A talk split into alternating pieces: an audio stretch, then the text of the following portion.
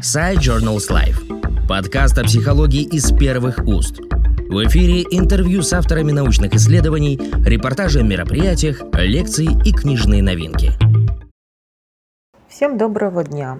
Мы авторы статьи «Психолого-педагогическое сопровождение участников образовательных отношений в части формирования эмоционально-волевой сферы на основе программы «Каменные сказки».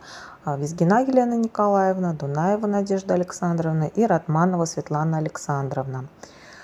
Сегодня мы хотим сказать, что актуальность нашей статьи заключается в том, что на сегодняшний день большинство детей имеет низкую самооценку, высокую тревожность, высокую степень агрессивности и при этом слабые коммуникационные навыки организации. В связи с этим возникает необходимость развития их эмоционально-волевой сферы, формирования социальных компетенций, таких как доброта, внимание, сочувствие. А вот инструмент, с помощью которого это можно достичь, мы заложили в основу программы «Каменные сказки», и назвали этот инструмент именно как литотерапия. Ранее обзором данных исследований занималась автор Черняева. И у нее посвящена диссертация камнетерапии как общечеловеческой ценности в обеспечении психологического здоровья личности. Наша же проблематика в связи с которой мы уделили внимание данному вопросу, заключалась в том, что а, в отдельной группе детского сада возникла необходимость э, поддержки взаимоотношений между сверстниками, а также выстраивания взаимоотношений между взрослыми и детьми. А в качестве цели мы выбрали развитие эмоциональной сферы детей дошкольного возраста. Задачами стояло определение их эмоционального фона, повышение самооценки и формирование умений детей выстраивать позитивные взаимоотношения. А трудности, с которыми мы столкнулись, это было недоверие к воспитателям, нервозность, агрессия, а также присутствовали определенные зажимы и блоки, связанные с общением, но и адекватность самой самооценки. А, программа, с помощью которой в течение года мы а, вели экспериментальную группу. Она была рассчитана на детей 4-5 лет, и работа строилась индивидуальная по подгруппам, это 6-8 человек.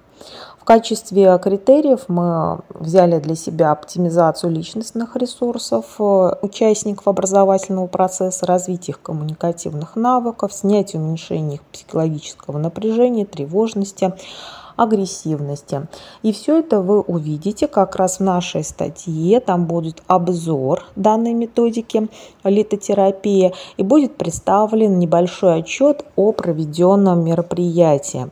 Если вкратце сказать, э, чего мы достигли, какой обзор представлен, то это а, результаты реализации программы на выявление эмоционального фона в экспериментальной группе в отношении по отношению с контрольной, повышение самооценки детей, формирование у них позитивных взаимоотношений. Ну а с помощью кон- конкретно каких диагностических методик мы вели отслеживание данного процесса, все подробно расписано в статье. Но позволим себе отметить, что предыстории поставленной э, проблемой э, в детских садах послужила именно сама атмосфера в группе и изучение соответствующих источников научного направления.